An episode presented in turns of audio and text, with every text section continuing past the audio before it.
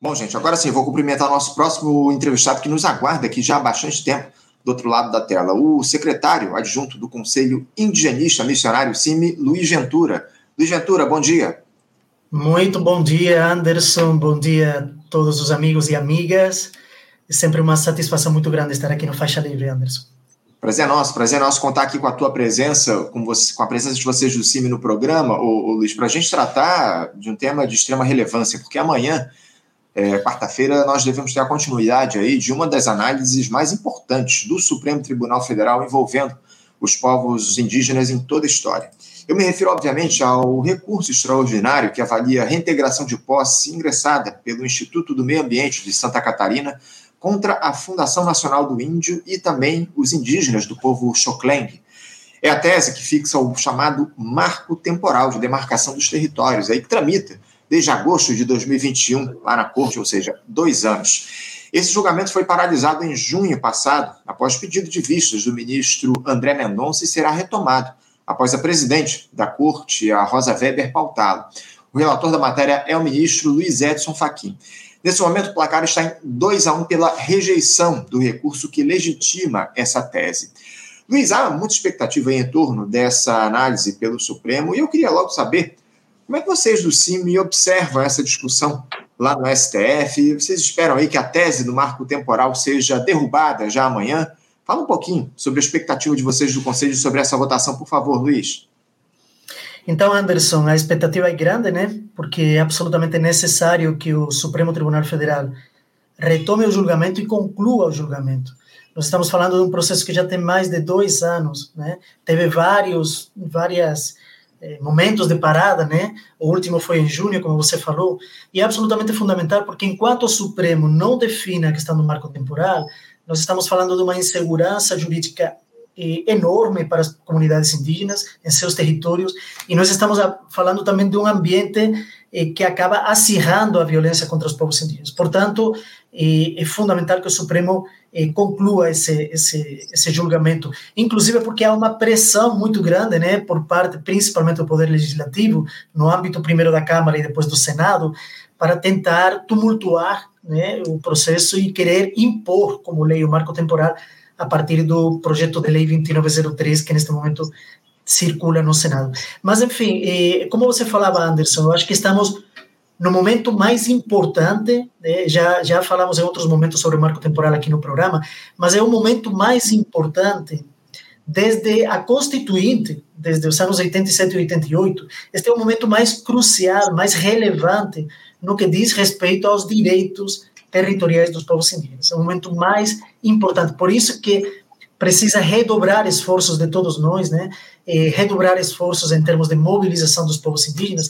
E a nossa expectativa é que efetivamente o julgamento seja retomado amanhã, será retomado com o voto do ministro André, André Mendonça, eh, que será seguido depois pela ordem, né, pelo rito que o próprio Supremo tem, e o seguinte a votar deve ser o, o ministro mais novo na corte, não mais novo de idade, mas no, mais novo eh, como membro da corte. E nesse caso será o ministro é Zanin. Né? O Zanin será o segundo a votar depois de André Mendonça.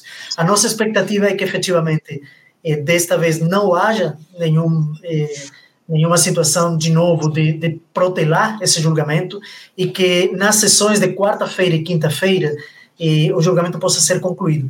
E com relação ao, ao, ao teor, ao que está em jogo, ou aos votos que já foram proferidos e o que cabe esperar desta retomada do julgamento, você muito bem falava, Anderson, nós temos já dois votos do ministro Fachin e do ministro Alexandre de Moraes que afastam a tese do marco temporal. Isto é fundamental, porque muito provavelmente já eh, marcaram uma tendência que será seguida, e esse é nosso entendimento, pela maior parte dos ministros do Supremo, então muito provavelmente vamos concluir este julgamento com a tese do marco temporal afastada por inconstitucionalidade, porém, o voto do Alexandre de Moraes trouxe duas preocupações eh, muito importantes para garantir os direitos dos povos indígenas. De um lado, Alexandre de Moraes, e aí a gente pode conversar um pouquinho mais sobre isso agora, traz a tese da indenização prévia, indenização por terra nua, de forma prévia para os ocupantes eh, de forma ilícita de territórios indígenas, e traz uma segunda tese extremamente preocupante sobre a questão de compensação ou permuta de terras, no sentido de que as comunidades indígenas seriam compensadas, oferecendo uma outra terra alternativa àquela que eles estão reivindicando. São duas teses absolutamente inconstitucionais, no nosso entendimento, por isso o esforço esta semana é, primeiro, que o julgamento seja retomado e concluído, segundo, que eh, se confirme a tendência do afastamento do marco temporal, e terceiro, e a gente pode aprofundar isso agora, que sejam também rejeitadas as duas teses que o ministro Alexandre de Moraes formulou no seu voto. Tem dúvida, não tenha dúvida. É fundamental que haja essa rejeição. Inclusive, fala-se aí sobre a possibilidade de os, dos demais ministros seguirem aí essa, essa tese aí que foi levantada pelo Alexandre de Moraes. Enfim, isso é muito perigoso. A gente vai falar, inclusive, a respeito também, daqui a pouco, sobre a, a, o, o, voto do Cristiano Zanin, né? Porque há muita expectativa também em relação a essa possibilidade do Zanin se posicionar a favor do marco temporal, dados aí os primeiros votos que ele deu lá como magistrado da Suprema Corte. A gente vai falar um pouco sobre isso também, o, o, o Luiz. Mas eu queria é, falar um pouco sobre a, a mobilização né, dos, das mais diferentes etnias aí lá em Brasília, Luiz. Os indígenas já estão acampados lá em frente ao STF, na Praça dos Três Poderes, aí para acompanhar esse julgamento? Então, delegações indígenas estão vindo para Brasília. Desta vez não vai ter um acampamento eh, em Brasília, o que vai ter, eh, enfim, manifestações, mobilizações eh, na capital e efetivamente a partir de hoje à tarde, hoje à noite, particularmente o dia de amanhã, em quinta-feira, eh, haverá esse tipo de manifestações dos povos indígenas em termos de vigília, em termos de acompanhar diretamente o julgamento amanhã à tarde e em todos estes, durante estes dias, está tendo também um trabalho intenso no sentido de protocolar documentos no Supremo Tribunal Federal, tentar audiências com os ministros, eh, para tentar um convencimento dos ministros. Né? Nós estamos falando que estão chegando delegações indígenas praticamente de todos os estados da federação, de todos os estados do país. E isto tem sido de uma forma muito rápida, né? Porque lembremos que a, a ministra Rosa Weber pautou a retomada do julgamento na quinta-feira passada. Né? Nós tivemos menos de uma semana, apenas cinco, seis dias, para que as delegações indígenas pudessem, a partir dos territórios, se organizar, se articular e estar aqui. Mas, de fato, eu tenho certeza que os povos indígenas, mais uma vez, vão mostrar a altivez política, a força política que eles têm quanto movimento, e, insisto, tentar até quarta-feira, inclusive, convencer os ministros. Convencer os ministros porque, eh, como você falava, há, uma, há um risco de que haja um segmento do voto de Moraes e deve ser eh, deve ser reafirmado Anderson que a indenização prévia por terra nua que é o que Alexandre de Moraes está defendendo é algo que é absolutamente inconstitucional primeiro porque a Constituição já determinou que os títulos que se pretendem dentro de territórios indígenas são títulos nulos e extintos. Sobre títulos nulos e extintos não cabe indenização, porque isso significaria um reconhecimento. E, por outro lado, não pode ser uma indenização prévia, porque isso inviabilizaria né, a posse efetiva por parte das comunidades indígenas de seus territórios. Quem está hoje dentro, ocupando ilicitamente, ele não vai querer sair, ele vai querer judicializar permanentemente essa indenização, o, o Estado não vai ter capacidade para isso. Estamos falando de algo que é inconstitucional e que, na prática, de alguns não indígenas entendem que tem um direito com relação ao Estado, porque em algum momento o Estado titulou de forma equivocada uma, uma, uma determinada área, cabe a eles procurar na justiça esse direito, mas fora do procedimento demarcatório. O procedimento demarcatório tem que ser garantido e a posse efetiva dos povos indígenas tem que ser garantida. É isso, tem que ser garantido acima de tudo, como você muito bem coloca. O, Luiz, é, eu queria aproveitar também, porque esse assunto, voltar à pauta, nesse momento ele é, é, fundamental, porque o Senado ele também vota, neste momento, lá o, o PL número 2903 desse ano, de 2023, que nada mais é do que o, projeto de lei 490, né, que foi aprovado na Câmara dos Deputados no mês de maio, e a gente discutiu muito aqui no programa, inclusive, que tratou justamente dos direitos territoriais dos povos indígenas. A Comissão de Agricultura e Reforma Agrária do Senado aprovou o relatório apresentado pela senadora Soraya Tronic, do Podemos, do Mato Grosso do Sul, favorável à aprovação desse PL por 13 votos a 3. Agora o projeto segue à Comissão de Constituição e Justiça, a CCJ, e em seguida ao plenário do Senado. A assessoria jurídica do CIMI produziu uma nota técnica analisando a legalidade a constitucionalidade e os principais aspectos desse projeto. A análise aponta que o PL 2903 é uma aberração jurídica, tanto pela inadequação de sua forma, com vícios insanáveis, quanto pelo seu conteúdo. Eu queria te deixar à vontade para falar sobre esse projeto de lei, Luiz, os problemas aí que ele traz de origem, o que, é que ele promove aos povos originários e a possibilidade né, de aprovação desse texto em plenário no sentido de pressionar os magistrados do Supremo Tribunal Federal nessa votação sobre a constitucionalidade do marco temporal, por favor. Certo, Anderson. O Congresso Nacional que saiu das eleições de outubro de 2022 eh, tornou-se uma espécie de reduto do bolsonarismo, da, da, da, do setor mais reacionário e da extrema-direita do, do, do, país. Né? E, portanto, ele está atropelando, está tratorando em matérias que dizem particularmente respeito aos povos indígenas. Prova disso foi que na Câmara o PL 490 eh, que pretende impor o marco temporal como lei, passou né, com requerimento de urgência, inclusive no dia 30 de maio deste ano. É fundamental entender que depois da Câmara esse projeto tinha que passar para o Senado, já passou para o Senado, mas naquele dia 30 de maio, o presidente do Congresso, presidente do Senado, Rodrigo Pacheco, se comprometeu, inclusive publicamente, porque foi numa entrevista, a que o Senado iria fazer uma apreciação serena, tranquila do PL 2903. É, iria passar por várias comissões, porque ele entendia que era uma matéria sensível. Né? E a gente espera que o Rodrigo Pacheco eh, cumpra com esse, com esse compromisso que ele, hum, espontâneo e livremente, hum, tornou público numa entrevista. O que temos percebido a partir de agosto, da retomada dos trabalhos no Senado depois do, do recesso parlamentar em julho, é um pouco diferente.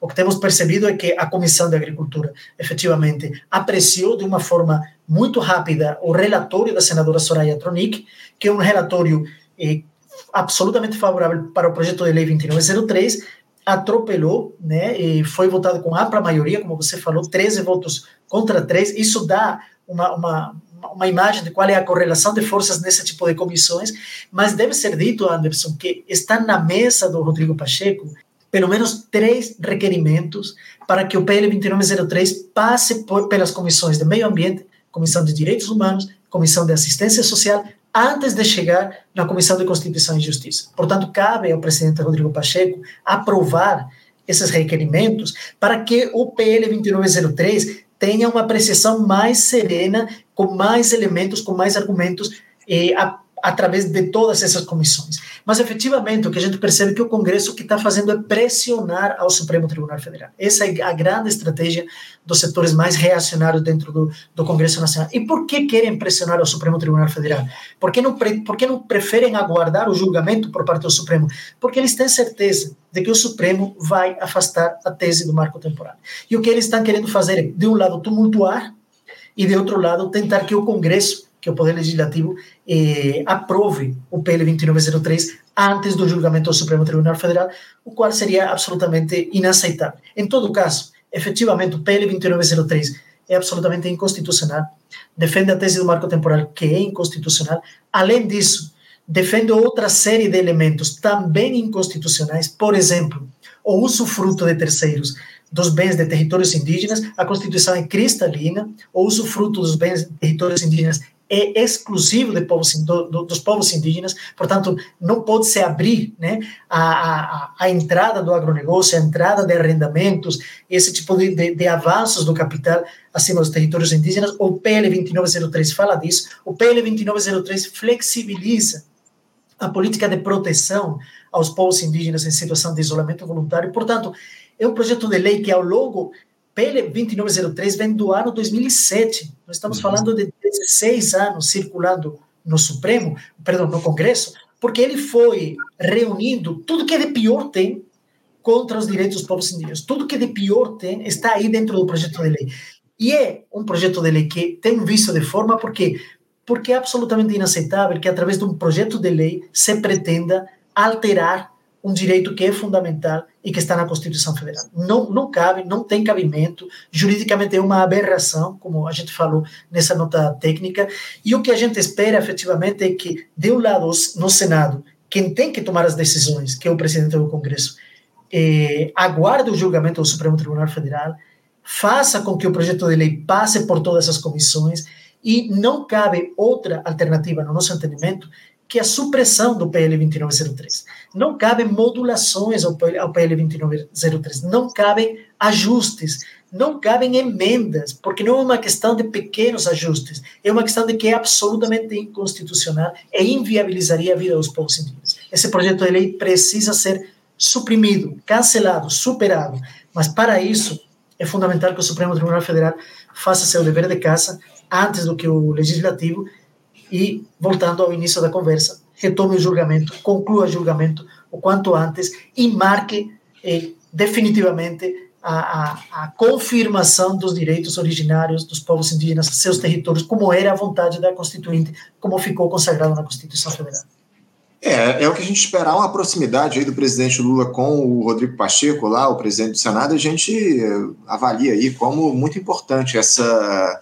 O Rodrigo Pacheco barrar a apreciação desse, desse PL lá no Senado até que o Supremo Tribunal Federal não tome uma decisão em relação ao marco temporal, né, a constitucionalidade dessa tese. Luiz, eu, eu queria tratar agora de uma, de uma, outra polêmica aí, que eu até já citei aqui, que foi a postura do ministro do Supremo, Cristiano Zanin, que foi indicado pelo Lula recentemente à corte, votando contrário a uma ação protocolada pela Articulação dos Povos Indígenas do Brasil, a APIP, que relatou violência sofrida por indígenas da etnia Guarani e Kaiowá pela Polícia Militar de Mato Grosso do Sul. Esse, esse voto do indicado do, Lula à Suprema Corte, o, o Luiz, surpreendeu vocês do CIMI? Já era algo esperado esse conservadorismo do Cristiano Zanin? E Anderson, o, o Zanin continua sendo uma incógnita para todos nós, creio eu, né? Não somente em matéria de, de questão indígena, em matéria de direitos fundamentais e direitos dos povos indígenas, mas inclusive em outras matérias. Ele, em pouco, pouco menos de um mês, já protagonizou algumas decisões que eh, chamaram a atenção e levantaram preocupação em amplos setores da, da sociedade. E com relação aos povos indígenas, a gente justamente estava um pouco na expectativa de ver como que ele ia se posicionar. Efetivamente, o voto que proferiu eh, com relação à ADPF eh, que tem a ver com a questão da violência policial contra as comunidades Guarani Kaiowá no estado do Mato Grosso do Sul, como uma violência estrutural, sistêmica. É uma ADPF que, eh, que a PIB integrou, né, ingressou, perdão, desculpa, eh, no Supremo Tribunal Federal. Efetivamente, o Zanin eh, não votou contra o mérito, né, mas votou contra o reconhecimento da ação. Uhum. E nesse voto ficou isolado eh, com com ministros como André Mendonça, como Cássio Nunes, o próprio Gilmar Mendes, que a gente já conhece a sua trajetória eh, contrária à garantia dos direitos dos povos indígenas. Portanto, não foi um sinal positivo, evidentemente, eh, sendo que era a primeira vez que o ministro Zanin se pronunciava sobre a matéria indígena no Supremo. Não foi um sinal positivo. Em todo caso, mantemos a expectativa, né, para que quarta-feira, quando seja o momento dele e proferir seu voto, é, primeiro que, que garanta a continuidade do julgamento. É fundamental que garanta a continuidade do julgamento e, portanto, que ele vote, que ele manifeste seu voto. E segundo, que é, eu acho que é fundamental aguardar para ver qual vai ser a, a, a posição dele. Infelizmente, hoje não é, continua na incógnita. Né? Não, não, é um voto com o qual a gente pode contar de cara. Né? Uhum. Mas, é, por outro lado, é uma oportunidade que, que o ministro Zanin tem, agora que está julgando sobre mérito, é uma oportunidade que ele tem de demonstrar claramente se veio para o Supremo Tribunal Federal para zelar pelo espírito da Constituição Federal ou veio a partir de outros parâmetros e outras convicções que eu acho que, que não, não soma muito. É isso, é a análise que precisa ser feita. O, Luiz, um eventual voto do Zanin favorável a essa tese do marco temporal põe em dúvida o compromisso do presidente Lula com respeito aos direitos dos povos indígenas? Dá para a gente interpretar dessa forma? A gente não pode esquecer que o Lula subiu a rampa do, Planalto, do Palácio do Planalto lá no dia da posse dele com o cacique Raoni, enfim, houve uma, uma, um simbolismo enorme em relação a essa posse do Lula. Você acha que um voto do Zanin, que foi indicado recentemente pelo Lula, de alguma forma abala esse compromisso que o Lula assumiu com o, direito dos povos indígenas? Anderson, eu acho que antes do voto do Zanin, podemos afirmar que o compromisso de luta com a, de, de, Lula com a garantia dos direitos dos povos indígenas já vem sendo quanto menos tímido, né? quanto menos tímido, se não abalado. Né? Infelizmente, nós estamos chegando à retomada do julgamento sem que o governo, sem que a AGU tenha mudado sua posição nos autos do processo e sem que a AGU tenha revogado o parecer 001 da, de, de 2017, que instalava o marco temporal. Portanto, Lula teve, ao longo destes oito meses, oportunidades mais do que suficientes para mostrar que o seu compromisso com os direitos dos povos indígenas é um compromisso firme, determinado, né? E, infelizmente, até agora, nós temos certo receio né, de que ele não tenha colocado toda, todo o potencial político que poderia ter colocado para chegar a um convencimento junto com o Supremo Tribunal Federal, inclusive junto com os setores do Congresso Nacional, para que hoje pudéssemos estar numa situação de maior garantia do que vai acontecer próxima semana. Portanto, Lula chega ao Supremo, Lula chega ao voto do Zanin com, com algumas dúvidas pairando ao redor dele, esse nosso entendimento. E, evidentemente, um voto do Zanin eh, contrário aos povos indígenas, favorável ao marco temporal, somente viria a aumentar né, essa convicção, pelo menos em amplos setores da sociedade. No entanto, continuamos eh, tendo a convicção de que eh, é importante ouvir depois os outros ministros, né? Eu acho que a decisão final do Supremo Tribunal Federal vai se pautar provavelmente pelo voto de outros ministros, eh, e é fundamental que independentemente do que Zanin vote, os ministros continuem naquela linha, naquela tendência de afastar o marco temporal e que possam rejeitar as teses colocadas por, por Alexandre de Moraes, e, insisto, e que possam encontrar saídas para ocupantes não indígenas eh, em territórios indígenas, que possam encontrar outras saídas, outros procedimentos jurídicos, não o processo demarcatório, para sanar os direitos que considerem eh, que tenham sido danificados. Mas, é, bem, Lula, para concluir, Lula teve oportunidades para mostrar um convencimento maior, não aproveitou essas oportunidades e, e, e chega ao voto do Zanin já um pouco com essas, com essas pendências. É, vamos, ficar acompanhando, né? O, o vamos seguir acompanhando essa, esse diálogo lá no Supremo Tribunal Federal a respeito do marco temporal, esse, esse julgamento vai ser retomado no dia de amanhã. A gente espera, como você muito bem colocou, que essa tese seja definida já amanhã ou até no máximo quinta-feira lá pelo Supremo, que não haja mais nenhum pedido de vistas dos ministros e que essa decisão seja tomada de uma vez por todas. E a gente segue mais uma vez acompanhando aqui, agradecendo a tua presença, o, Luiz, e pela luta do CIMI, acima de tudo, pelos direitos, pelos direitos dos povos originários, dos povos indígenas aqui no nosso país. É sempre uma alegria conversar contigo e a gente certamente vai voltar a dialogar em breve aqui sobre esse e outros temas relativos aos povos indígenas e torcendo aí para que essa votação do marco temporal se dê favorável aos direitos dos, dos indígenas no Brasil. Tá bom, Luiz? Muito obrigado pela tua participação. Obrigado, obrigado, Anderson. Estamos aí juntos e chamar a todo mundo que está nos ouvindo a esta semana, que é uma semana de luta, uma semana fundamental, uma semana decisiva. Vamos estar juntos. Na luta a gente vence. Um grande é abraço aí para todos. Grande abraço, Luiz, para você. Um bom dia, até a próxima. Conversamos aqui com Luiz Ventura. Luiz Ventura, que é secretário adjunto do Conselho Indianista Missionário CIM, CIM que dialoga aqui com Faixa Livre já há décadas, assim, é sempre importante esse diálogo que a gente faz com o CIM, que é uma das entidades aí que faz a defesa dos povos originários aqui, dos povos indígenas no país, é sempre importante a gente manter esse diálogo, essa discussão com o CIM aqui no nosso programa, e especialmente nesse momento, né, onde a gente fala aí a respeito da, das discussões sobre o marco temporal dos povos indígenas. Você, ouvinte do Faixa Livre, pode ajudar a mantê-lo no ar. Faça sua contribuição diretamente na conta do Banco Itaú, agência 6157, conta corrente 99360, dígito 8. Esta conta encontra-se em nome do Sindicato dos Professores do Município do Rio de Janeiro e região, o Simpro Rio, uma das nossas entidades patrocinadoras, mas seus recursos são destinados exclusivamente para o financiamento do nosso programa. Você pode fazer sua doação de qualquer valor, utilizando também a nossa chave Pix, que é ouvinte@programafaixalivre.com.br. Sua contribuição é fundamental para a manutenção desta trincheira progressista no ar.